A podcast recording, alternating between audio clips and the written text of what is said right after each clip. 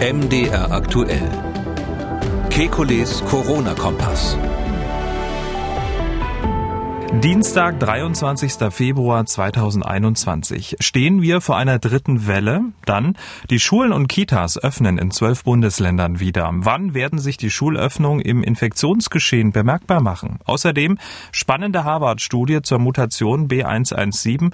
Und wenn es bald Selbsttests für zu Hause gibt, verlieren wir dann nicht die Kontrolle über das Infektionsgeschehen?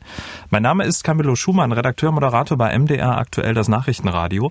Jeden Dienstag, Donnerstag und Samstag Tag haben wir einen Blick auf die aktuellen Entwicklungen rund ums Coronavirus und wir beantworten Ihre Fragen.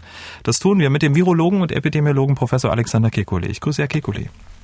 Hallo Herr Schumann, willkommen zurück. Willkommen zurück. Sie haben sich doch bestimmt auch über das äh, vorfrühlingshafte Wetter der vergangenen Tage gefreut, oder? Natürlich freue ich mich. Ich meine, Virologen sitzen ja nicht nur im Laborbunker, sondern dürfen auch mal zwischendurch die frische Luft genießen. Kurz. Ganz kurz aber nur. Ihr ähm, Kollege Karl Lauterbach sorgt aber sofort dafür, dass sich die gute Laune erst gar nicht durchsetzt. In einem Interview hat er nämlich gesagt, wir sind nicht mitten in der dritten Infektionswelle, aber diese hat angefangen und lässt sich auch nicht mehr aufhalten. Äh, lesen Sie das auch aus den Daten und teilen Sie seinen Pessimismus? Es ist so, ja, wenn Sie natürlich Welle jetzt in dem Sinn meinen, dass die Zahl der Infektionen massiv wieder hochgeht, da würde ich sagen, da hat er nicht recht. Es ist eine, es ist nur so, dass es eine Verschiebung gibt von dem, äh, von dem ähm, bisherigen Typen zu neuen Typen, speziell B117 jetzt im Moment.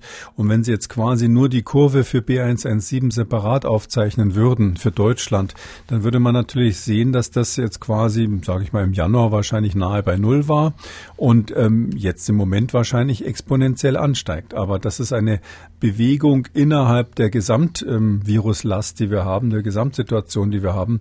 Und ähm, ich glaube jetzt nicht, dass bloß weil da eine neue Variante da ist, es ausgeschlossen ist, dass wir ähm, mit den Maßnahmen jetzt ähm, das Virus eindämmen können. Es ist ja jetzt so, wir haben jetzt dieses Plateau erreicht von ungefähr 60 in der Größenordnung und da sind offensichtlich die antipandemischen Maßnahmen ausgereizt. Aus, nach meiner Interpretation ist es so, ähm, dass wir in der Situation sind, dass wir ähm, genug getan haben, um eben auf 60 zu kommen.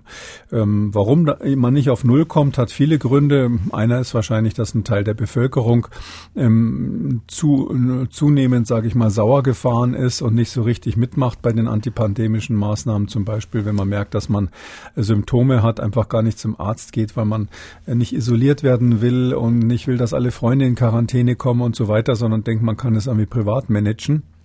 Ein anderer Grund ist, dass wir ähm, diese, dieses Prinzip, dass man im Innenraum, auch wenn man ähm, eineinhalb Meter auseinander ist und vielleicht eine Plexiglasscheibe dazwischen hat, sich trotzdem infizieren kann durch Superspreading. Dieses Prinzip ist ja eigentlich uralt. Wir wissen das seit 2003 von SARS. Ähm, dass man das äh, gerade in der Arbeitswelt noch nicht richtig verstanden hat oder nicht konsequent sich dagegen wehrt. Das heißt, es gibt Situationen in der Arbeitswelt, wo es weiter zu Infektionen kommt. Und drum haben wir einfach dieses Basislevel von 60. Wenn Sie davon wirklich jetzt runter wollen Richtung No-Covid, dann müssen Sie eben drakonische Maßnahmen, wie das in China, China passiert ist, ergreifen. Und da können Sie schon auch auf Null runterkommen.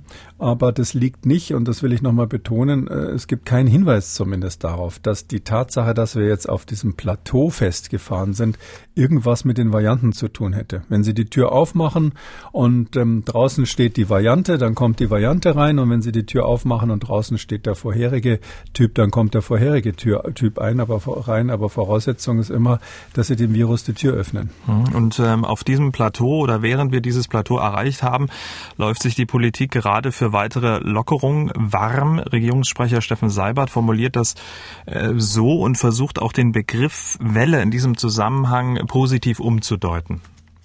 Die erste Öffnungswelle rollt ja derzeit schon zurzeit mit Schulen in einer Reihe von Ländern, Kitas, aber auch Gartenzentren, Baumärkte und so weiter. Am 1. März kommen dann noch die Friseursalons dazu. Hm. Wie nehmen Sie das wahr? Zum einen ähm, stagnieren die Infektionszahlen, nehmen hier und da ein bisschen zu, die Mutation, die große Unbekannte, wir haben darüber gesprochen, aber trotzdem denkt die Kanzlerin in Vorbereitung der nächsten Schalte mit dem Ministerpräsidenten laut über sogenannte Paketlösungen äh, Lösungen für Lockerungen nach.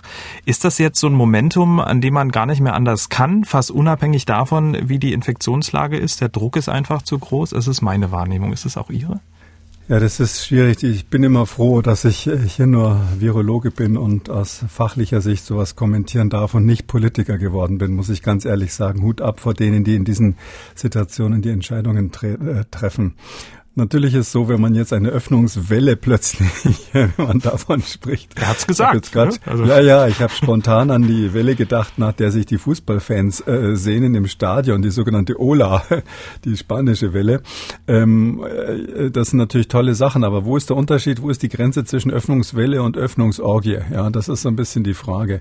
Und ähm, ich glaube, was, was man sich jetzt überlegen muss, ist doch einfach, mache ich auf, ähm, in dem Sinn, dass ich eben öffne, Öffnungswelle. Die Kanzlerin hat im Sommer mal vor Öffnungsorgien zurecht gewarnt. Oder ändere ich die Strategie in dem Sinn, dass ich ähm, eben nicht aufmache, sondern zwar Dinge wieder, also für das Virus nicht aufmache, also quasi selektiv. Das heißt, ich erlaube Dinge, aber ich mache es so, dass das Virus sich trotzdem nicht richtig ausbreiten kann. Vielleicht ein bisschen, aber nicht richtig. Zum Beispiel, ich sage mal so als Beispiel, ich mache die Friseure auf, aber ich mache Schnelltests verpflichtend für die Friseure, weil eine FFP2-Maske durchgehend wird wahrscheinlich nicht funktionieren. Vielleicht funktioniert sogar beim Friseur. Aber ich sage mal Massage oder so, wo man halt keine FFP2-Maske tragen kann, da sage ich, da ist eben dann der Schnelltest verpflichtend vorher. Das wäre der Ersatz eines Lockdowns durch eine selektive, angemessene Maßnahme. Und das ist dann keine Öffnung in dem Sinn, weil ich, ich, äh, ich erlaube zwar bestimmte Tätigkeiten wieder, aber die Sicherheitsmaßnahmen, die ich eingezogen habe, machen so eine, sage ich mal, 90, 95-prozentigen Schutz.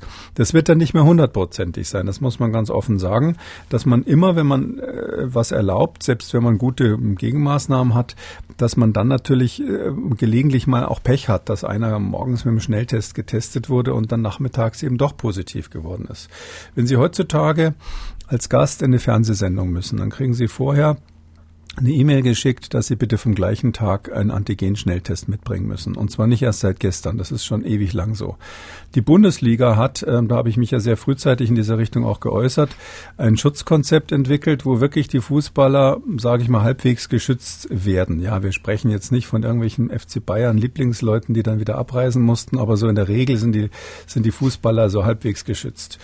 Ähm, und, und, wenn, und solche Konzepte gibt's eben. Das funktioniert ganz gut. Ja. Und klar haben sie dann den Einzelfall, da gibt's dann einen Thomas Müller, der ist dann doch irgendwie infiziert, aber so im Großen und Ganzen funktioniert das Prinzip. Und so ähnlich stelle ich mir das für die Gesellschaft auch vor. Und ich habe so das Gefühl, deshalb sage ich das hier nochmal so ausführlich, wenn die Kanzlerin jetzt von Paketen spricht, wenn die Kanzlerin ähm, aktuell auch, wie man so hört, äh, den Bundesgesundheitsminister so ein bisschen ausgebremst hat bei seiner Idee, ähm, ähm, ab 1. März die ganzen Antigen-Schnelltests dann in Apotheken zu verteilen, sondern sagt, nee, das machen wir lieber im Rahmen einer größeren Lösung.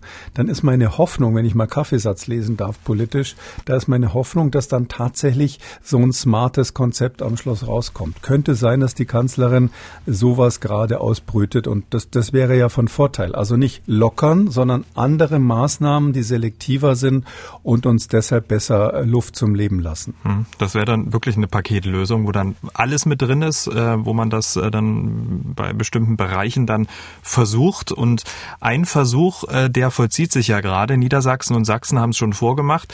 Jetzt ziehen weitere zehn Bundesländer nach oder sind nachgezogen. Sie öffnen Grundschulen und Kitas und starten wieder mit Präsenzunterricht, häufig ja im, im Wechselmodell mit halben Klassen, die dann abwechselnd zur Schule kommen. Manche mancherorts auch im Vollbetrieb mit festen Gruppen.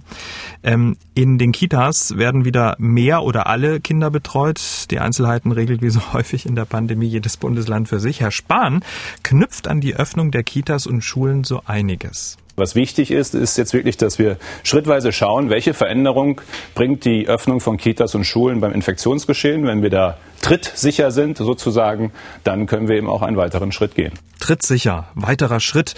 Wie bewerten Sie den Umstand, die weiteren Lockungen von der Entwicklung in Kitas und Schulen abhängig zu machen? Weil nichts anderes sagt er ja, oder? Ja, das habe ich jetzt auch so gehört. Ähm naja, wir wissen ja, dass Kinder anders sind. Also das ähm, habe ich auch mir erlaubt, während Sie, während Sie kurz Urlaub gemacht haben im, oder auf einem anderen Kanal gesprochen haben, im Podcast nochmal zu thematisieren. Es ist ja so, dass die CDC jetzt ganz klar gesagt haben, nach Auswertung aller Studien sind die zum gleichen Ergebnis gekommen wie wir schon länger, dass bei Kindern einfach so ist, dass da die wohl nicht ganz so infektiös sind wie Erwachsene, um es kurz zu sagen. Warum das jetzt biologisch so ist, haben wir schon viel drüber gesprochen, aber letztlich ist es so, so, ähm, es gibt eine Übertragung durch Kinder, ja, aber ich sag mal so, meine Arbeitshypothese ist ja nach wie vor, dass die einfach kürzer infektiös sind, vielleicht nur einen halben Tag oder einen Tag lang. Wenn man jetzt das weiß und auch weiß, dass Kinder sich natürlich komplett anders verhalten und dass auch ähm, antiepidemische Maßnahmen, wie man dann immer so schön als Überschrift sagt, also Tragen von Masken, Abstände einhalten, Hände waschen und sowas, bei Kindern sich natürlich gerade Kitas nicht so in gleicher Weise durchsetzen lässt wie bei Erwachsenen oder bei älteren Schulkindern. Dann muss ich natürlich sagen, mit diesem ganzen Paket von Informationen frage ich mich, kann man von der Situation in Kitas dann hinterher schließen, aha, jetzt bin ich trittsicher, jetzt mache ich den nächsten Schritt ähm, in irgendeinem anderen Bereich, also nicht bei den Kindern. Ich glaube, das ist ein schlechtes Beispiel, um das quasi, wie man sagt, Pass pro Toto, der Teil für das Ganze auf die Gesellschaft zu übertragen. Ähm, da hätte ich mir jetzt nicht die Kitas äh, ausgesucht, weil das einfach sozusagen, also es klingt irgendwie ganz ehrlich gesagt so, als Politiker äh, steht man ja da immer da vorne, dann sind die Scheinwerfer an und dann wollen die Journalisten was wissen und dann muss man irgendwie Dinge erklären und in einen Zusammenhang bringen, weil man glaubt, der Bürger will jetzt eine plausible Erklärung haben. Und das klingt so, als wäre da der politische Entschluss im Raum gewesen, der ja politisch berechtigt ist, dass man sagt, wir müssen einfach äh, bei, bei der Ausbildung der Jüngsten was machen und bei der Betreuung der Jüngsten was machen. Die leiden am meisten. Da müssen wir Richtung Öffnungen oder anderen Konzepten denken. Und zugleich wollen wir das aber als erstes machen und später dann erst andere Maßnahmen aus politischen Gründen, nicht aus epidemiologischen Gründen. Und man hat so den Eindruck, dass diese Brücke zu diesem epidemiologischen, jetzt probieren wir das mal aus als Pilot für das andere, dass die so vielleicht etwas unglücklich war aus der Situation entstanden. Hm. Ähm, nichtsdestotrotz, äh, wir sind uns einig, dass die Öffnung der Kitas und Schulen ein wichtiges Element ist, ähm, auch äh, für die seelische Zufriedenheit der Kinder, jetzt auch nicht nur für, für, die, für die spätere Karriere. Aber Nichtsdestotrotz, auf einen Schlag gibt es jetzt in Deutschland Millionen zusätzlicher Kontakte, die es vorher nicht gab. Ähm, wann werden sich die Schulöffnungen denn bemerkbar machen? Werden sie sich überhaupt bemerkbar machen? Was vermuten Sie? Also ich gehe davon definitiv davon aus, dass das sich das bemerkbar macht. Übrigens seelische Zufriedenheit auch der Eltern. Ich habe jetzt darauf gewartet, dass sie selbstverständlich. ja, ja, na klar. ich habe äh, Sie als Vater, ein Kind, als, ein Kind in der, ein Kind ist ja eine Hundebesitzer. Ne? Also ähm, ich als äh, Fleischfresser und Sie als Vegetarier. Also es ist so, dass die ähm, es ist so, dass die, äh, die natürlich die, äh, die wenn, wenn sie da aufmachen einfach so, äh, dann wird natürlich die Infektionszahl wieder hochgehen. Die Frage ist nur, wie stark geht es hoch? Gibt es eine Explosion? Und da deuten eigentlich alle Daten darauf hin, dass das nicht so ist. Also wir haben diverse Studien in den USA, ist das miteinander ja verglichen worden, ähm, die zeigen, dass wenn man jetzt nur die Schulen aufmacht und wenn vor allem dort die Hygienekonzepte eingehalten werden, dass das dann etwas ist, was man das merken Sie natürlich an den Fallzahlen, aber es gibt nicht zu einer, kommt nicht zu einer explosiven Vermehrung ähm, der Neuinfektionen. Ähm, diese Fälle, wo wir in Israel zum Beispiel ähm, ähm die Situation hatten, dass die Schulen aufgemacht hatten und dann explosionsartig die Zahlen wieder zugenommen haben und ähnliche Beispiele, die es gab übrigens auch in den USA, da war es immer so, dass dann auch die Masken weggelassen wurden. Also wenn man die Kinder zusammentut und die Masken weglässt, dann ist klar, dann gibt es eine Katastrophe, also bei den Älteren vor allem. Und drum würde ich mal sagen, das hat eine gute Chance, hat eine faire Chance, dass das Experiment gut geht. Äh, ich selber bin irgendwie ein übervorsichtiger Mensch. Ich hätte mir überlegt, Mensch, zehn Bundesländer zugleich und mal richtig, sozusagen gleich richtig dicke anfangen. Hm, ich hätte wahrscheinlich schon vor zwei Wochen mal in bestimmten Landkreisen äh, einige Kitas und Grundschulen unter strengsten Kontrollen aufgemacht und mir das angesehen, was da passiert. Nicht, da können Sie über die Abwasserkontrolle feststellen, ob ein Kind äh, Covid-19 hat, typischerweise. Ähm, man kann vielleicht einmal die Woche testen oder zweimal die Woche testen, sehen, wie oft sind die Tests denn sinnvoll. Ist diese Abwasserüberprüfung, die der Kekuli seit Monaten empfiehlt, wirklich überhaupt so empfindlich, wie man sich das vorstellt? Das sind ja italienische Daten, aus denen das stammt. Kann ja sein, dass diese Abwasserüberprüfung zum Beispiel ähm, so äh, spät erst anschlägt, weil die Kinder vielleicht vielleicht nicht so oft groß müssen in der Kita, dass man ähm, tatsächlich damit gar nicht äh, frühzeitig genug einen Ausbruch erkennt. Das ist mhm. durchaus möglich. Und dann war es eine Schnapsidee. Und all diese Dinge, die hätte ich in einem äh, in einer vernünftigen Begleitforschung an einem Pilotprojekt ausprobiert. Äh, und dann gesagt, okay, mit den Daten von dem Pilotprojekt gehen wir äh, in den nächstgrößeren Schritt, vielleicht ein ganzes Bundesland oder einige Bundesländer versetzt, ähm, so wie man das ja bei dem Ferienbeginn auch macht. Da fangen ja auch nicht alle Ferien zugleich an, aus gutem mhm. Grund. Und hier würde ich auch sagen, bevor man riskiert, dass man jetzt so mm, dann wieder eine Situation hat, wo die Kontrolle schwierig wird, hätte ich das als Pilotprojekt gemacht. Aber gut, jetzt ist beschlossen, jetzt kann man die Daumen drücken, dass es gut geht. Das wäre auch so eine Echtzeitüberwachung gewesen, ne? dass man dann auch gleich weiß nach zwei, drei Wochen, ah, okay, so hat sich's ähm, entwickelt und so genau. wäre es dann anwendbar. Ja, genau. Sie haben ja noch gefragt, das habe ich noch unterschlagen. Sie wollten wissen, wann merken wir das? Mhm. Naja, wie immer nach zwei bis drei Wochen, je nachdem, wie schnell ähm, wir hier ähm, hinterherkommen mit den Tests.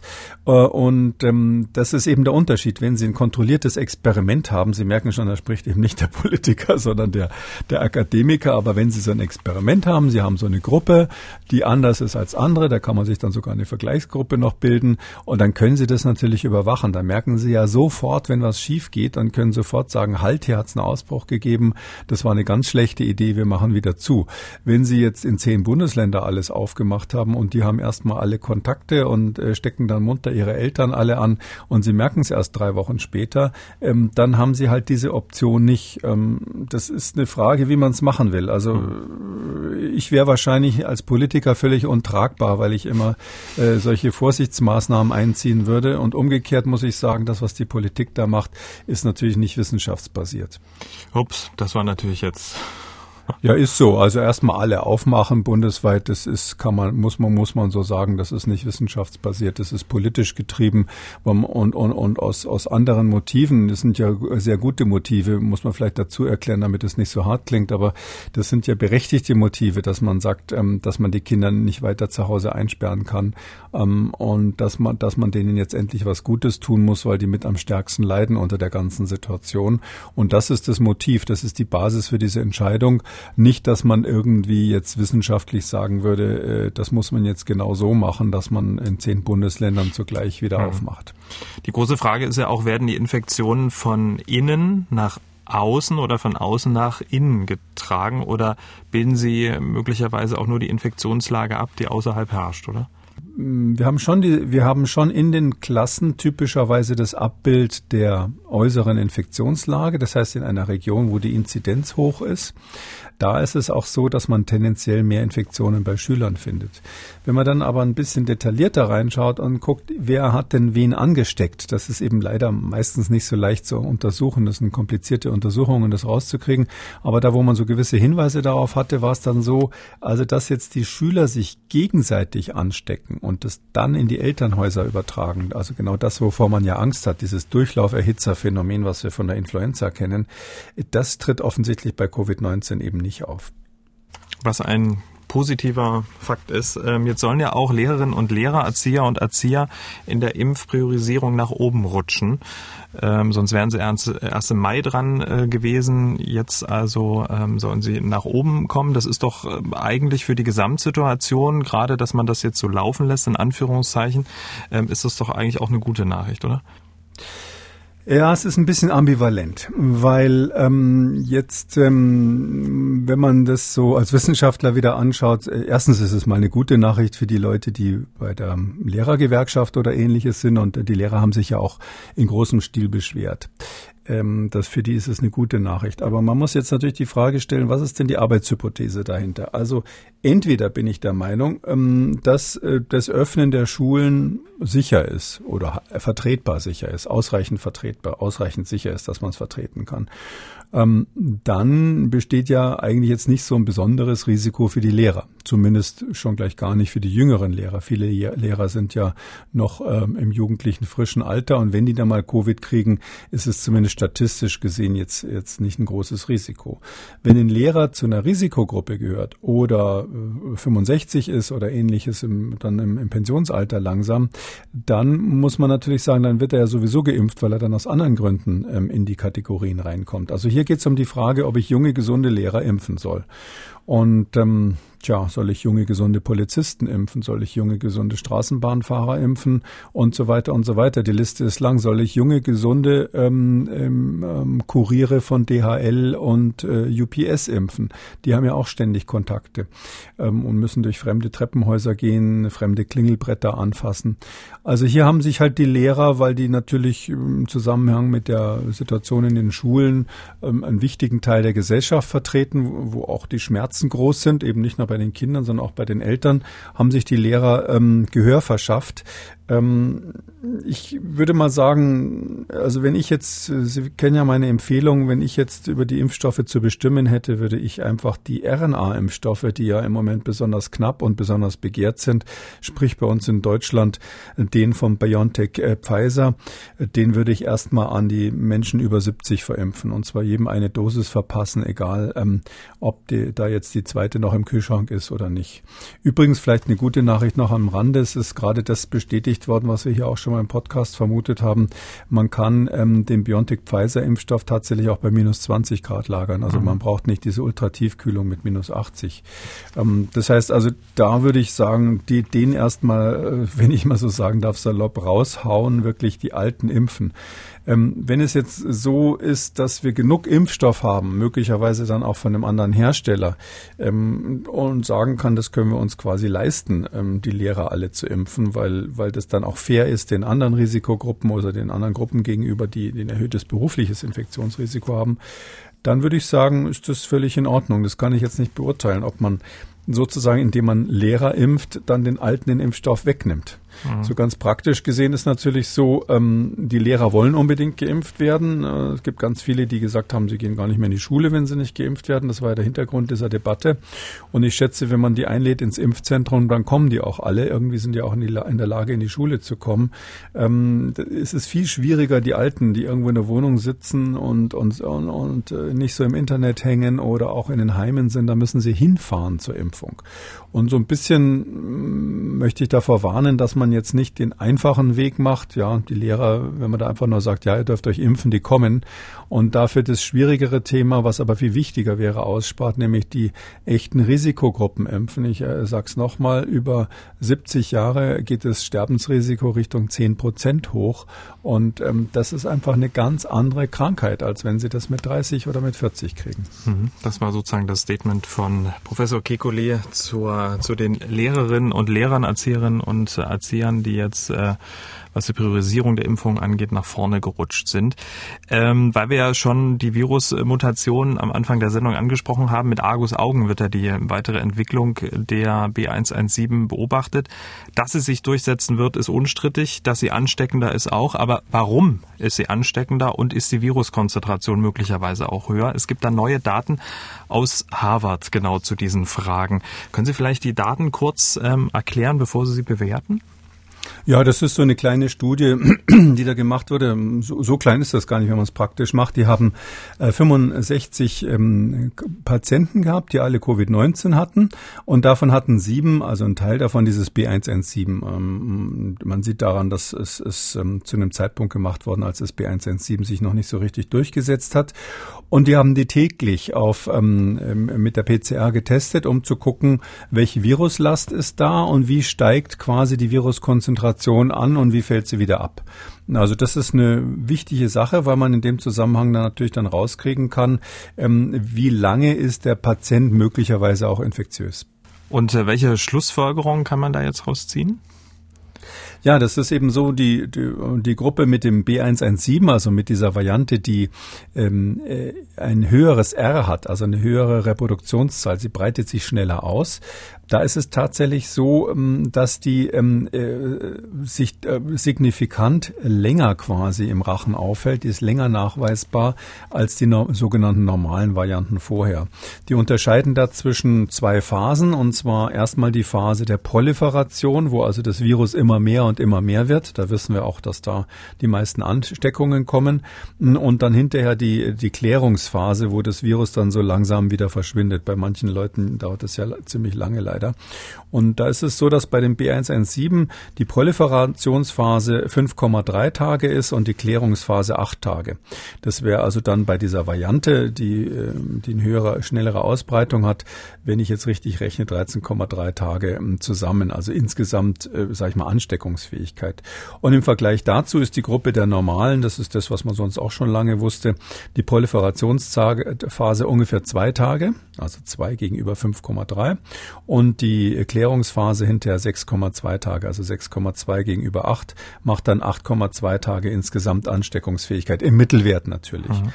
Ähm, und ähm, man hat sich dann auch ein bisschen angeschaut, wie die Konzentrationen sind, also die Viruskonzentrationen am Peak, also zwischen der Proliferationsphase und der Klärungsphase, wenn die Viruskonzentration ihr Maximum erreicht, wie viel ist es dann? Und da ist es so, dass diese sogenannten CT-Werte, die ja inzwischen jeder in Deutschland kennt, im vergleichbaren Bereich waren, also einmal bei 19 und einmal bei 20. Der Unterschied ist dann nicht mehr signifikant. Ähm, und ähm, das heißt also, die Viruslast, wenn man so will, ist bei diesem B117 B117 im Vergleich zur normalen Variante gleich gewesen. Aber das B117 ist offensichtlich über einen längeren Zeitraum, zumindest bei dieser Studie mit 65 Patienten, infektiös gewesen, hat zu einer längeren Infektiosität geführt. Hm. Und äh, vor dem Hintergrund, dass sich ja B117 äh, bei uns dann auch zur dominanten äh, Variante durchsetzen wird, müsste man dann möglicherweise Quarantäne, Isolationszeiträume nochmal überdenken, möglicherweise auf drei Wochen ausweiten? Ja, ui, soweit ja. habe ich noch gar nicht gedacht. Gute Idee, ja. Also das, das muss man dann sehen. Das muss mhm. man dann sehen, ob das sozusagen ähm, tatsächlich hinten die. Wir sind ja jetzt auch auch bei B117 sind wir da fünf plus acht. Aber Sie haben natürlich recht. Es ist so, ähm, wenn es so sein sollte, dass das wirklich ähm, an diese berühmten zehn oder 14 Tage Quarantäne rangeht, dann könnte das durchaus eine Rolle spielen, ähm, da, dass das länger ausscheidet. Also mir ist ganz wichtig nochmal zu sagen, dass das eben, das hatten wir in diesem Podcast schon ein paar Mal so angesprochen. Also ähm, es ist so, dass man die Tatsache, dass ein Virus sich schneller ausbreitet, nicht eins zu eins setzen kann damit, dass es höher kontagiös ist. Also dass wirklich die Ansteckungsfähigkeit biologisch von diesem Virus höher ist. Ähm, höhere Ansteckungsfähigkeit würde ja bedeuten, dass ich weniger Viruspartikel brauche, um ähm, jemanden zu infizieren. Wenn der also statistisch statt äh, 10.000 Partikel nur noch 1.000 braucht, dann ist die Wahrscheinlichkeit, sich anzustecken, natürlich höher. Das könnte ein äh, höheres R oder, oder äh, im, im klassischen Sinn dann R0, also diese Basisreproduktionszahl erklären. Es kann aber ganz viele andere Gründe haben und, und hat wahrscheinlich auch weitere Gründe, dass in England und äh, Irland und Portugal sich diese Variante so schnell ausgebreitet ausgebreitet hat. Und ein Grund ist eben, äh, dass jetzt möglicherweise, das, das haben wir schon mehrmals vermutet, hier ist es mal schwarz auf weiß, die Infektionszeit einfach länger ist, also die Dauer der Ansteckungsfähigkeit. Wenn zugleich die Symptome schwach sind, dann laufen ganz viele Menschen rum mit schwachen Symptomen, die es vielleicht gar nicht merken, dass sie krank sind und die sind auch noch über mehr, äh, mehr Tage ansteckungsfähig als mit der Urvariante. Das heißt also, das könnte einen erheblichen Teil dieser schnelleren Ausbreitung erklären. Mhm. Äh, und da braucht man gar nicht nicht diese Angst, weil immer gesagt wird, das sind solche Monstermutanten. Da braucht man gar nicht die Angst haben, dass diese Mutante dann statt 1,5 Meter, was ja unser, unser ähm, bekannter angeblicher Sicherheitsabstand ist, ausgerechnet 1,7 Meter weit springt. Das wäre natürlich schlimm für alle, die ihre, ihre Plexiglasscheiben schon in diesem Abstand äh, festgeschraubt haben. Und jetzt sind wir halt in der Situation, ja, völlig richtig. Es ist auch nicht auszuschließen, weil Sie das gemeinerweise als These in den Raum gestellt haben, ähm, das ist dann die Schumann-Hypothese in dem Fall in Zukunft. Die erste es übrigens nach 150 ja, Aus, Ausgaben. Zeit wird's? Ja, die erste, die wir so richtig beim Namen nennen. Aber es wäre dann so, äh, man kann nicht ausschließen, dass äh, tatsächlich die höhere Ansteckungsquote oder die höhere Ausbreitungsgeschwindigkeit, die wir beobachten bei 117, damit zusammenhängt, dass unsere antiepidemischen Maßnahmen bei der Quarantäne und bei der Isolierung nicht optimal sind. Sprich, wenn es wirklich länger ansteckend ist und man lässt die Leute dann nach zehn Tagen raus, das ist ja heute der Standard, oder Einreisende können sich ja nach fünf Tagen freitesten. Mhm. Ja, das ist ja sowieso so ein Ding, was echt ein heißes Eisen ist. Also Mensch, da kommen sie aus dem Urlaub zurück. Wir wissen, Inkubationszeit ist bis zu 14 Tage und nach fünf Tagen machen sie einen Schnelltest. Also es reicht ja der Antigen-Schnelltest, wenn sie irgendwo, was weiß ich, irgendwo aus England, wo das B117 gerade zirkuliert, wird oder St. Moritz, habe ich gelesen, gibt es auch solche Ausbrüche, ähm, dann äh, kommen sie zurück und nach fünf Tagen machen sie einen Schnelltest und alles ist gut. So was ähnliches ist ja sogar mal von äh, zwei Kollegen von mir empfohlen worden für die Schule und leider auch praktiziert worden im Herbst, dass man gesagt hat, ähm, Kinder werden in, in einer Art Cluster gemeinsam isoliert. Wenn ein Ausbruch in der Schule ist, in der Schulklasse, wird die ganze, ganze Klasse quasi in so eine Isolation Schrägstrich Quarantäne geschickt, weil wir gar nicht weiter testen. Und nach fünf Tagen kommen sie alle wieder zurück, sofern sie keine Symptome haben und im Schnelltest negativ sind. Also da bin ich ganz sicher, dass man ganz massiv Infektionen übersieht und Infektionsketten dann befördert. Und mit der Schumann-Hypothese zusammen wäre das natürlich noch giftiger, dieses, die, diese Maßnahme. Aber das wissen wir noch nicht. Das ist hoffentlich den Hörern klar, dass wir jetzt ein bisschen spekuliert haben. Ähm, das ist auch nur eine kleine Studie, äh, die mir natürlich gefällt, weil sie eine Hypothese von mir bestätigen würde. Aber da muss man jetzt mal abwarten, äh, was weitere Daten bringen. Um da vielleicht noch einen kurzen Strich drunter zu ziehen, was sind die Schwachstellen dieser Arbeit? Ich vermute mal die recht kleine Kohorte, die 65 Personen, oder? Ja, einfach die 65 Personen. Ja, die Daten, wenn man die anschaut, die haben da auch so eine schöne Grafik dazu gemacht. Die werden es ja vielleicht auf die Webseite stellen. Die, die sehen irgendwie wahnsinnig hübsch aus. Und denken sie, wow, ist ja völlig klar. Das eine hat eine längere Ansteckungsfähigkeit, aber also 65 ist für Leute, die so im Labor sowas dann wirklich machen müssen und äh, die werden jeden Tag getestet. Es wird quantitativ gemacht. Das ist schon viel Arbeit. Äh, und sie müssen ja erstmal 65 Patienten beibringen, ja, und davon dann in dem Fall auch äh, sieben, die B117 hatten. Jetzt in Zukunft ist es so, dass wir viele B117 Patienten haben werden. Da wird es schwieriger sein, dann die Vergleichsgruppe zu bilden mit denen, die noch die alten Varianten haben. Aber irgendwie auf der Zeit zwischendurch, also zwischen der neuen und der alten Variante, wird man das vielleicht vergleichen können. Mhm. Bei übrigens bei der G-Variante, die in Norditalien ja ausgebrochen ist und sich dann weltweit durchgesetzt hat, hat man den Punkt ja vollkommen verpasst. Da hat man, äh, es, es gibt überhaupt keine Daten, die jetzt epidemiologisch vergleichen, was die G-Variante im, im Vergleich zu dem ursprünglichen Wuhan-Typ für eine Ausbreitungsgeschwindigkeit hat. Also vielleicht ist der Unterschied im R, also bei, bei B117 wird ja diskutiert, dass das R so vielleicht zwischen 0,3 und 0,5 höher sein könnte als bei der vorherigen Variante, also als bei der G-Variante, die schon vorher da war. Und die G-Variante im Vergleich zum Wuhan-Typ, da haben wir keine Vorstellung, um wie viel die jetzt äh, wirklich angestiegen ist von der Ausbreitungsgeschwindigkeit. Spannend fand ich heute, hm, habe ich gehört, den Oberbürgermeister von Magdeburg, Lutz Trümper, der gesagt hat, dass ähm, bei allen ähm, positiv äh, getesteten der Stadt auch ähm, auf B117 sequenziert wird. Ähm, also wirklich, da hat man ja dann eine hundertprozentige ähm, ähm, Sicherheit, wie viel es denn wirklich sind. Ähm, ist das ähm, prima aus virologischer Sicht wahrscheinlich, aus epidemiologischer Sicht vermutlich jetzt gar nicht so notwendig, alle zu machen? Oder wie, wie bewerten Sie das? Es ist äh, so, dass man wissenschaftlich gesehen das ähm, machen kann, ja, und das ist, äh, gibt sicher interessante Daten. Man muss immer ein bisschen aufpassen, dieses Kaffeesatzlesen mit den, mit den Varianten. Hm, wissen Sie, diese, diese, diese Sequenzen zu machen, also die Gensequenzierung ist ja letztlich das, was man da macht von den Genomen vom äh, SARS-CoV-2. Das ist technisch heutzutage fast hätte ich gesagt, Sie müssen nur auf den Knopf drücken. Das ist inzwischen so eine Maschine, das sind diese Next Generation Sequencer heißen die auch. Ähm, die, die, wenn Sie so eine Maschine haben und das Personal, was die bedienen kann, dann kriegen Sie die Daten. Dann haben Sie dann für jedes Virus, was Sie sequenziert haben, erstmal 30.000 Datenpunkte in der Datenbank. Solange ist das Genom 30, ungefähr 30.000 äh, Basenpaare, Basen, 30.000 Basen. So und jetzt kommen Sie also ähm, in die Situation, dass Sie ähm, das ja auswerten müssen. Dann müssen Sie überlegen, ist das eine echte echte Mutante? War das vielleicht ein Sequenzierfehler, wenn da eine einzelne Base nicht stimmt? Hat das eine biologische Funktion? Wo sitzt es genau? Wie, sitzt, wie sieht es dann beim Protein aus? Also das, man hat ja sozusagen nur den genomischen Code, also den genetischen Code. Und da, dem, da, aus dem muss man simulieren, wie das dann beim Protein aussieht. Und das ist etwas, da müssen Sie echt nicht nur virologische Expertise haben, sondern in genau diesem Spezialgebiet eine Ahnung haben. Da gibt es jetzt nicht so viele Leute, die sich da gut mit auskennen. Ich will nicht sagen, dass sie das in Magdeburg nicht könnten, Mutanden. Aber ähm, das ist wahnsinnig viel Arbeit, da eine einzige Mutante zu charakterisieren. Und wenn Sie alles durchsequenzieren, dann finden Sie, würde ich jetzt mal vorhersagen, fast täglich irgendwelche Mutationen. Und so wie die California, hatte ich jetzt gerade gesagt, es gibt jetzt schon die Southern California Mutant. Ähm, so mancher, der in Nordkalifornien lebt, äh, würde sagen, die gab es schon immer. Und äh, es ist so, dass die, die südkalifornische Mutante, äh, keiner weiß, was die soll. Ja, die hat sich da ausgebreitet, ob die gefährlicher ist, ob die sich schneller ausbreitet. Und ich weiß nicht, ob das so toll ist, wenn es dann die Magdeburg-Mutanten 1 bis 100 gibt und, und, und man denkt, oh, Magdeburg ist scheinbar auch gefährlich. Ähm, also man muss schon sehr aufpassen zwischen, das eine ist die Akademie, wo man Forschung macht, da sage ich, ja, es ist sinnvoll, das zu machen. Und es ist natürlich wichtig, dass wir in Deutschland einen Überblick haben, welche der sozusagen staatlich anerkannten Mutanten gerade unterwegs sind. Also B117, die südafrikanische und die brasilianische plus noch einige, die jetzt so im Kommen sind.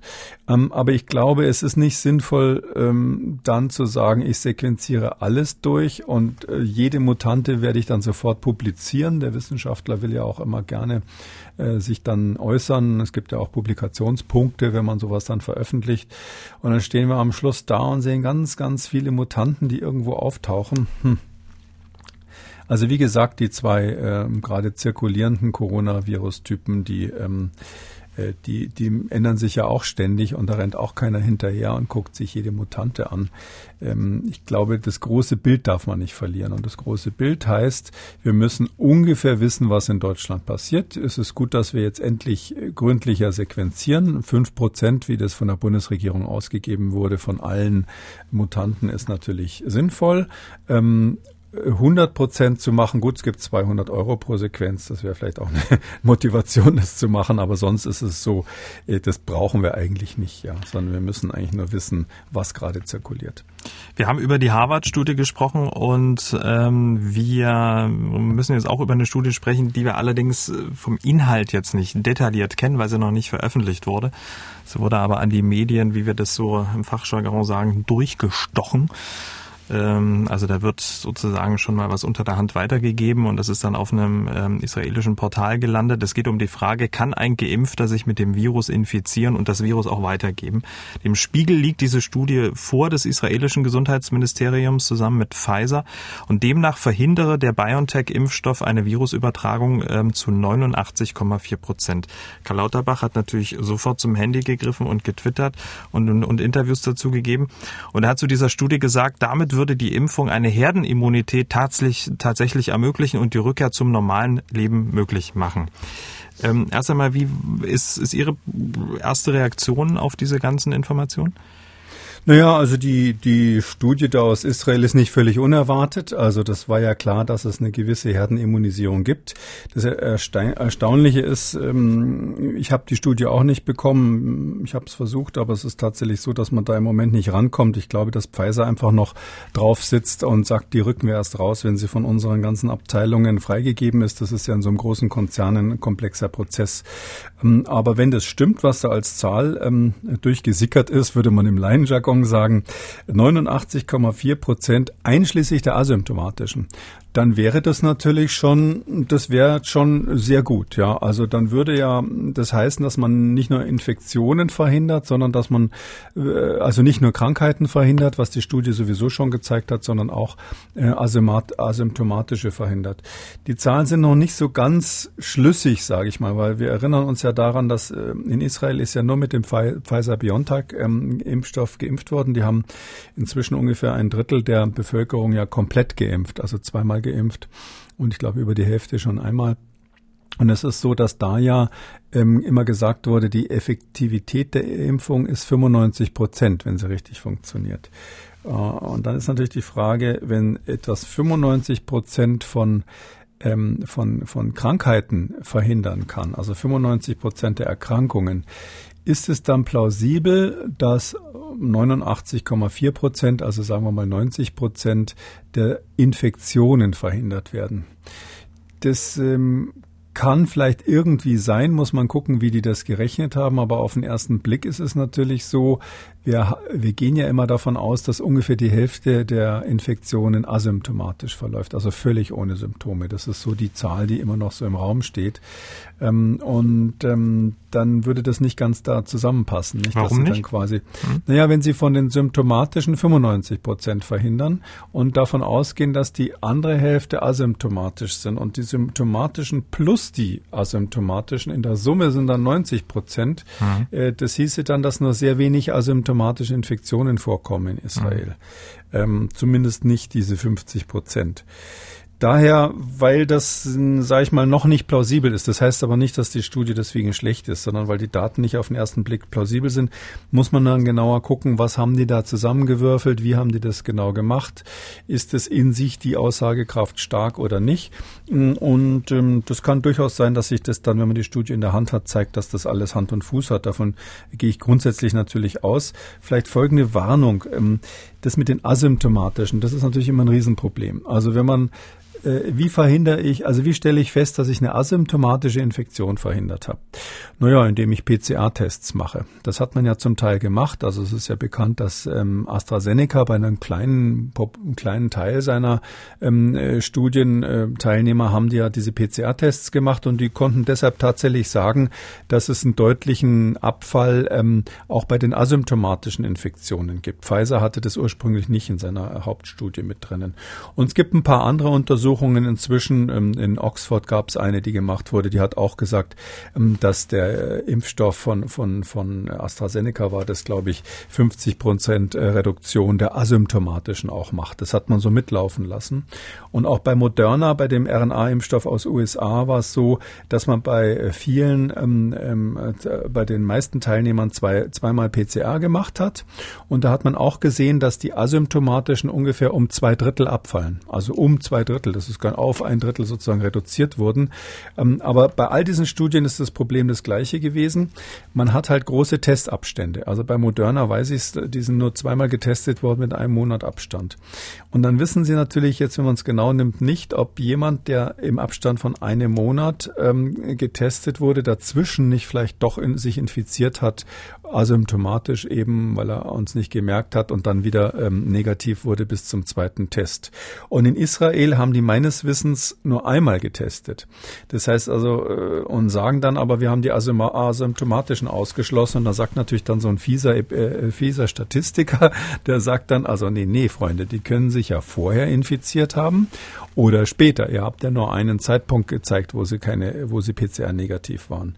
Und das müsste man sich eben genauer anschauen. Das würde auch diese kleine Diskrepanz er erklären, mhm. die ich am Anfang äh, genannt habe. Und das würde dann bedeuten, dass die Schutzwirkung auf asymptomatische, also die Schutzwirkung bezüglich asymptomatischer Infektionen, um die es hier geht, vielleicht doch nicht bei 90 Prozent, sondern ein bisschen geringer ist. Mhm. Aber über diese 89,4 Prozent äh, in dem Fall freuen sich doch eigentlich nur die Impfverweigerer, oder? Weil den anderen anderen, äh, den, dem, dem Rest kann es doch völlig egal sein. Ne? Das ist Ihnen das wieder so praktisch, ja. Ja, es ist immer so. Also die Leute, die sich impfen lassen, freuen sich, dass der Impfstoff funktioniert. Und wir haben äh, ja nicht nur so einen Herdeneffekt bei der Immunität, sondern wir haben auch einen Parasiteneffekt. Ja, das ist aber nicht nur in diesem Fall so, sondern ganz allgemein. Wir haben das früher bei den Masern schon immer äh, diskutiert. Da habe ich das auch schon so genannt. Also äh, klar, wenn Sie eine Gesellschaft haben, die gut durchimmunisiert sind, dann können so ein paar dazwischen rumschwimmen und sagen, ist mir doch wurscht, ähm, ich bin Anthroposoph, um mal was zu sagen, was uns beide betreffen könnte. Und ich als Anthroposoph, ich impf mich nicht. Ja, das gibt's. Ich will jetzt nicht die Anthroposophen schlecht machen. Nein. Äh, vielleicht für die, die es noch nicht mitgekriegt Eben. haben. Wir waren ja beide auf Waldorfschulen. Mhm. Ähm, äh, also, ähm, aber es ist so, da gibt's halt einige Hardcore-Anthroposophen, die sagen, ich lasse mich nicht impfen. Oder in Israel ist ja ein Riesenthema mit den orthodoxen Juden. Ja, das ist, glaube ich, bekannt, äh, dass die orthodoxen Juden sagen, die Impfung ist nicht bei mir. Und die haben ziemlich große Familien und äh, ziemlich große Versammlungen immer und äh, ganz Israel ist von denen genervt. Äh, die müssen jetzt schon an der Mauer getrennt beten und solche Sachen, weil die halt äh, massenweise Infektionen haben und die anderen inzwischen nach und nach immun werden. Man muss ja überlegen, wo geht das Ganze hin? Und insofern bin ich jetzt ähm, meistens optimistischer als Karl Lauterbach, den Sie vorhin genannt haben und an der Stelle möchte ich ein bisschen ähm, Essig da in seinen Wein reinschütten. Und zwar wir haben ja ständig neue Varianten, ohne Frage. Und es ist ganz klar, dass die Varianten auch Geimpfte infizieren werden, früher oder später. Das ist so sicher wie es Amen im Gebet. Ich meine jetzt nicht B117, da ist relativ klar, dass der BioNTech-Impfstoff eine hohe Schutzwirkung hat. Aber wenn diese Brasilianer erstmal kommen, ja, P1 und P2 und wie die alle heißen, dann werden wir nach und nach und durch andere Varianten werden wir dann Impfdurchbrüche haben. Wir werden die Situation haben, dass Geimpfte auch infiziert werden. Die werden kaum Symptome haben. Die werden schön asymptomatisch andere anstecken können, sodass wir eigentlich nicht davon ausgehen können, dass wir durch die Impfung eine komplette Herdenimmunität haben. So oder so nicht. Und deshalb ist auch, wenn wir 90 Prozent asymptomatische verhindern mit diesem einen Typ. Ja, das ist ja in Israel so. Wir haben in Israel jetzt ähm, hauptsächlich noch den klassischen G-Typ, ähm, also den, ich sage jetzt mal Norditalien-Typ und einen relativ hohen steigenden Anteil am Anfang der Impfkampagne gehabt von dem B117. Aber trotzdem ist es so, die sind ja noch in einem Topf bezüglich der Wirksamkeit des Impfstoffs. Äh, hier ist mit BioNTech geimpft worden. Das geht eben auch äh, gut gegen 117. Und äh, da muss man sagen, weil ich gegen den einen Typ, wenn es 90 Prozent Wirkung habe, äh, dann heißt heißt es noch lange nicht, dass der nächste Typ sozusagen genauso gut geschützt wird. Und deshalb finde ich äh, die Aussage zu machen, wir können jetzt durch die Impfung sozusagen echte Herdenimmunität gegenüber der Covid-Pandemie herstellen, das finde ich jetzt etwas zu früh. Würde ich mir natürlich wünschen, aber finde ich in dem Fall ähm, etwas zu optimistisch. Mhm. Dem gegenüber steht ja auch dann noch die Impfbereitschaft. Also es müssen ja auch eine größere Gruppe sich auch impfen lassen. Der Rest müsste ja dann sich so ähm, durchinfizieren, ohne es zu merken, um dann einigermaßen dann auch diese, diese These zu unterstützen, oder? Ja, genau. Also Sie haben sicher, ähm, das ist ja sowieso äh, schon immer mein, mein, meine Vorstellung davon, man muss ja realistisch auf die Welt schauen. Ja, da ein großer Teil der Menschen werden sich weltweit, der größte Teil der Menschen werden sich weltweit durch natürliche Infektionen immunisieren, ohne Wenn und Aber. Wenn man mal schaut, was das für ein Trauerspiel ist mit diesem sogenannten COVAX-Programm, wo ja mal gesagt wurde, fünf Prozent der Impfstoffe, die die ähm, reichen Länder kaufen, sollen an die armen Länder abgegeben werden. Mhm. Ja. Jetzt hat immerhin Joe Biden, der neue US-Präsident, gesagt, er nimmt jetzt an COVAX teil. Das war ja am Anfang ein Programm, wo weder China noch die USA mitgemacht haben. Dann ähm, ähm, hat China vielleicht auch ein bisschen, um Donald Trump was zu zeigen, ähm, plötzlich gesagt, wir machen jetzt doch bei COVAX mit, war vielleicht auch ein Marketinginstrument für die chinesischen Impfstoffe so ein bisschen mit, äh, mit dabei. Und Deutschland ist schon von Anfang an mit der EU zusammen im COVAX-Programm, aber ich sehe jetzt also nicht, dass irgendwelche Leute aus Deutschland, also fünf Prozent von unserem wertvollen Pfizer-Impfstoff, wo sich die Leute hier drum kloppen, jetzt irgendwie äh, nach Nigeria fahren würden. Und ähm, das heißt also, es ist einfach so, dass die Entwicklungsländer hinten dran stehen, knallhart wie vorhergesagt von den ganzen Kritikern. Äh, ich habe gerade die Zahlen gesehen aus Südafrika, da ist die Sterblichkeit unter medizinischem Personal ganz fürchterlich. Keiner weiß genau warum. Wahrscheinlich, weil die Behandlung auch schlecht ist. Ich nehme mal an, dass es in Brasilien ähnlich äh, zugeht. Da habe ich keine Daten. Und ähm, wir müssen einfach davon ausgehen, dass weltweit diese die Immunisierung gegen dieses Virus zum größten Teil durch natürliche Infektionen stattfindet. Und ja, das ist auch in Deutschland so, so wie die, ähm, die orthodoxen Juden sich natürlich nat auf natürlichem Weg immunisieren werden. Das, das ist ja bei denen auch ähm, quasi Programm. Die sagen ja, wir wollen das. Und so wird es auch äh, die eine oder andere, hm, sage ich mal, Clique in Deutschland geben, die sagen, nee, Impfung machen wir nicht. Äh, die werden halt dann natürlich durch immunisiert. Und wenn man jetzt nicht gerade, sage ich mal, Ü70 ist oder irgendwelche anderen Risikofaktoren hat, dann muss ich auch sagen, das ist ja am Ende eine individuelle Entscheidung. Wir wollen ja keine Impfpflicht.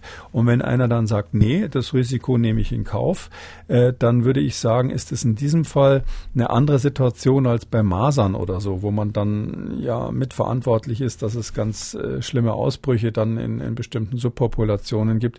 Hier haben wir ja schon eine weltweite Pandemie. Also wenn, wenn Sie die letzten tausend hätten und die sagen, die weigern sich, dann würde ich mal drüber nachdenken, ob man für die ein paar bessere Argumente auftreibt. Aber in einer Lage, wo wahrscheinlich die, der weit überwiegende Teil der Menschheit natürlich immunisiert wird, äh, muss man da jetzt nicht, sage ich mal, so streng sein.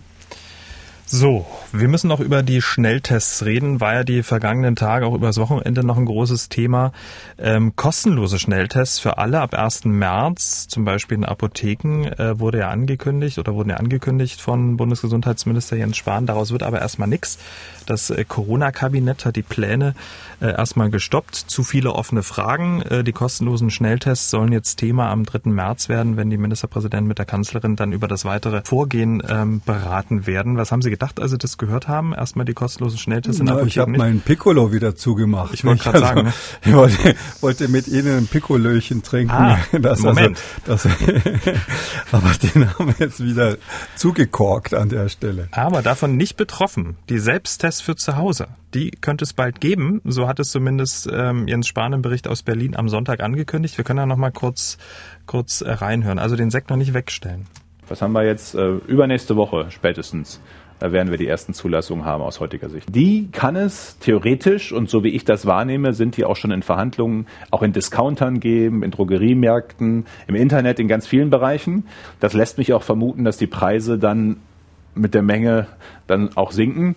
Ähm, und dann werden wir einfach schauen, wie sind die Preise. Ich sage jetzt mal ein bisschen salopp formuliert, wenn es zwei, drei Euro pro Test ist, äh, dann glaube ich, braucht es weniger staatliche Hilfe, als wenn der 8 Euro oder 10 Euro äh, kostet, um den auch zugänglich zu machen. Und deswegen werden wir die ersten zwei, drei Wochen uns anschauen, auch wie sich das entwickelt. Also zurzeit prüft ja das Bundesinstitut für Arzneimittel und Medizinprodukte 30 Anträge. Und ähm, das sind ja zwei verschiedene Paar Schuhe. Das eine sind die kostenlosen Schnelltests in der Apotheke, durchgeführt von medizinischem Personal. Und das andere sind die sogenannten Laientests für zu Hause für einen Euro, möglicherweise dann bei Rossmann oder DM. Also so weit müssen Sie die Flasche Sekt gar nicht wegstellen, Herr Kekulé. Ja, die Frage ist, wie oft kann man so eine Flasche auf und zu machen, bis sie schal wird.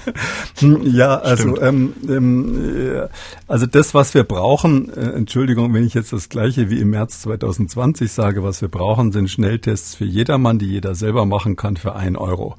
Ähm, wenn die dann zwei Euro kosten, dann gut. Also dann bin ich äh, 100 Prozent auf der Seite des äh, Bundesgesundheitsministers. Ähm, und ich freue mich natürlich äh, sehr, dass, äh, dass die jetzt diese Entwicklung genommen hat, wenn man mal davon ausgeht, was da für ein Gegenwind kam, als ich diese Forderung zum ersten Mal aufgestellt habe. Ähm, fast schlimmer als bei den Masken. Ähm, es ist so, dass die ähm, Schnelltests für jedermann, die werden kommen, die gibt's ja im Ausland schon, die werden in der, in der Schweiz gibt's sie schon, in, in Österreich gibt's die schon und das ist ja nur dieses Zulassungsthema. Man braucht ähm, für diesen sogenannten Gurgeltest, den man dann in der Regel hat, also da muss man dann nicht mehr mit dem Tupfer machen oder Spucktests heißen die dann auch, ähm, da braucht man eben, ähm, für, um dieses CE-Kennzeichen zu bekommen, braucht man eben eine, eine, eine Bestätigung einer externen, dafür zugelassenen Stelle und das ist bei uns in Deutschland das Paul-Ehrlich-Institut.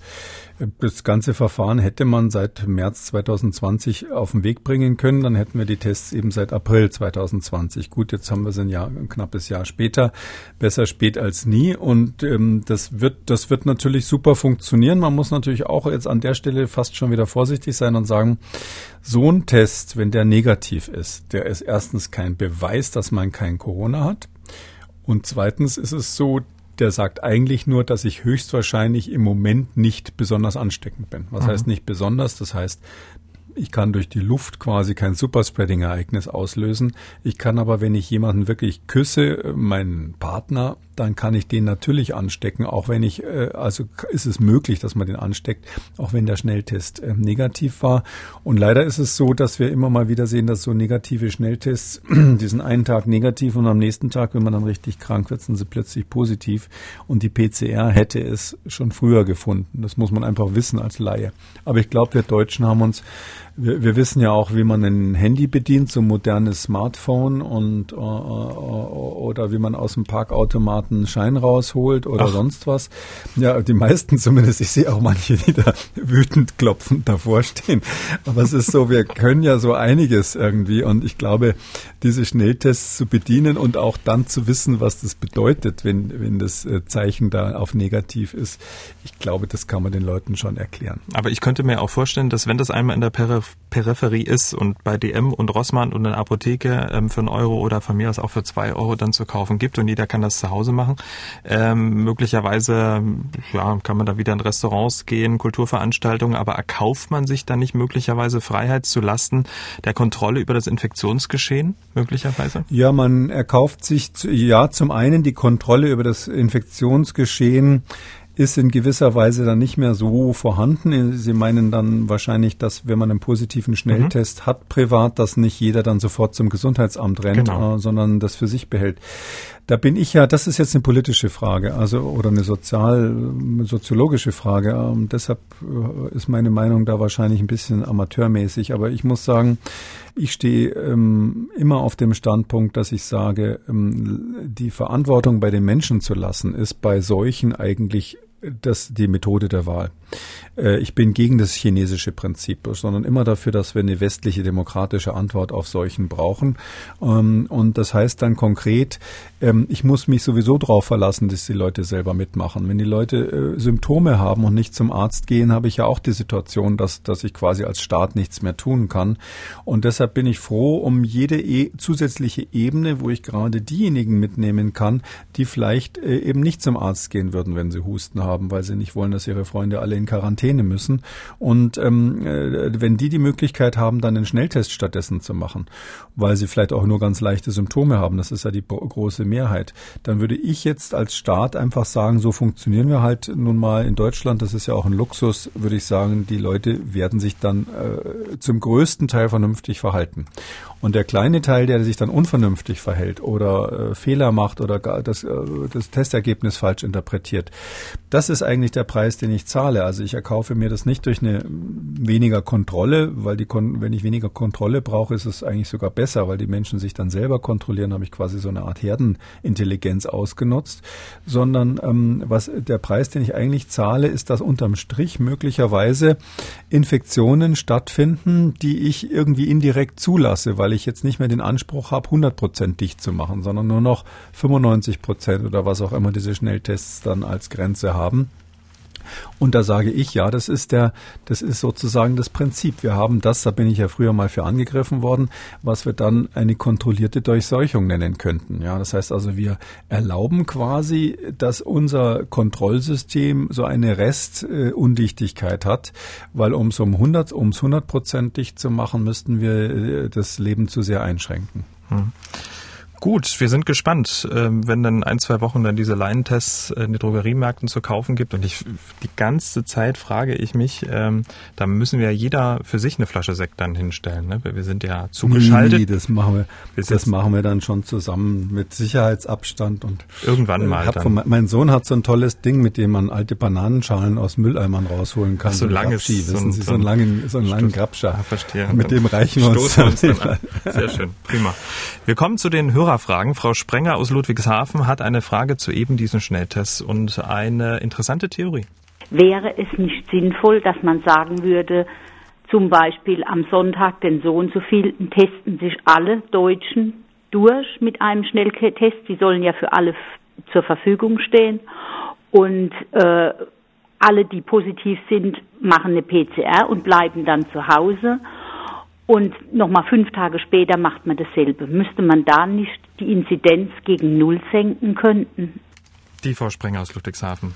Ja, das ist eine ähm, gute Idee und eine alte Idee. Das hat man sich jetzt nicht nur mit den Schnelltests überlegt, sondern es gibt ja tatsächlich so Verfahren, ähm, ein bisschen anders als die PCR, aber im Prinzip auch solche gentechnischen Verfahren, mit denen kann man massenweise äh, Menschen ähm, untersuchen. Auch in England gab es tatsächlich solche Vorschläge, quasi Massenscreening, alle durchtesten. Die Österreicher haben es diskutiert und teilweise versucht.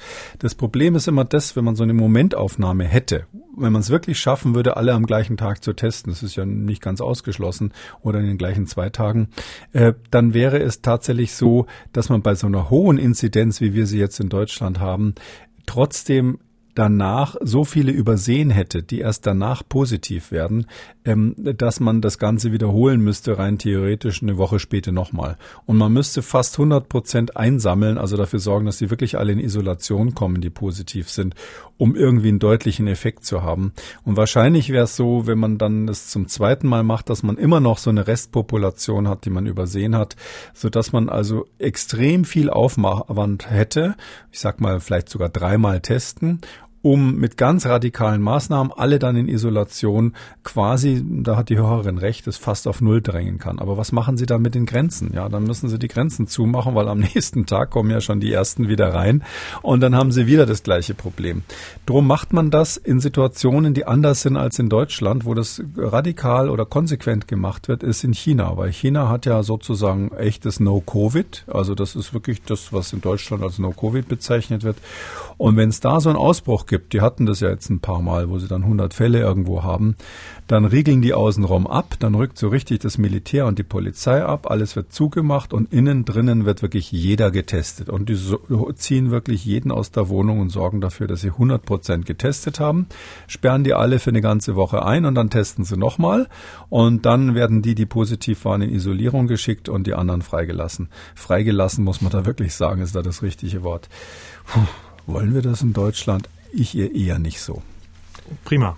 Und zum Schluss, Herr Kikuli, haben wir noch was Schönes, denn wir haben Post bekommen. Ich packe das mal aus. Und zwar die Frau Stut aus Kirchheim hat uns einen hm. echten Brief geschickt. Und nicht nur das, das war nämlich ein Maxi-Brief, da war nämlich noch was drin. Ähm, sie schreibt, äh, sie hört zusammen mit ihrem Mann den Podcast seit fast einem Jahr. Und in einer Folge haben sie auch mal erzählt, wie sie ihre Maske transportieren. Ne? Das war jetzt ziemlich zerknüllt. Ja, ja. Der Gesäßtasche. Mit den Bröseln zusammen. Ja, ja, mit den Brüll, genau. Gesäßtasche habe ich, glaube ich, nicht gesagt. Ehrlich aber Tasche, ja. Aber Tasche, naja, gut. Na, jedenfalls hat sich Frau Stut gedacht, so können die Masken definitiv nicht transportiert werden und hat sich äh, an ihre Nähmaschine gesetzt und Ihnen und mir jeweils eine wundervolle Maskentasche genäht. Ähm, also wirklich hervorragend. Sieht toll aus, sehr professionell, Frau Stut. Großes Kompliment. Und jetzt natürlich ähm, die Frage, Herr Kikuli, welche wollen Sie? Also mir ist es egal, solange ich die bunte bekommen kann. eine ist blau, eine ist bunt. Ich genau. finde die auch ganz toll. Vielen Dank dafür erstmal. Also wenn Sie dafür den Piccolo bezahlen, nehme ich die blaue. Okay, alles klar. Sehr viel mache ich gerne. Ähm, die bunte Frau Stut, vielen, vielen Dank. Äh, wir haben uns sehr darüber äh, gefreut. Vielen Gruß an auch äh, an Ihren Mann. Bleiben Sie uns gewogen und vor allem ähm, äh, bleiben Sie gesund. Und wer die Masken von Frau Stut mal sehen will, wir haben Bilder davon auf äh, unserem Twitter-Kanal von MDR aktuell mit dem Hashtag Maskentasche. Und übrigens, Frau Stut, ähm, wenn jetzt ganz viele Leute ihre schicke Maskentasche sehen und auch eine haben wollen, Patent- und markenrechtliche Beratung bekommen Sie vom Rechthaber, dem Podcast für juristische Alltagsfragen mit Anwalt Thomas Kenschewski. Kleiner Hinweis an dieser Stelle. Ja, damit sind wir am Ende von Ausgabe 151. Vielen Dank, Herr Kekulé. Wir hören uns dann am Donnerstag wieder. Vielen Dank, freue ich mich drauf, Herr Schumann. Sie haben auch eine Frage dann twittern Sie Ihre Frage unter dem Hashtag FragKekule, schreiben Sie uns eine Mail an mdraktuell-podcast.mdr.de oder rufen Sie uns an. Kostet nix 0800 322 00. Kekules Corona-Kompass als ausführlicher Podcast auf mdraktuell.de, in der ARD-Audiothek, bei YouTube und überall, wo es Podcasts gibt. Alle wichtigen Links zur Sendung unter jeder Folge auf mdraktuell.de. MDR aktuell. Kekules Corona-Kompass.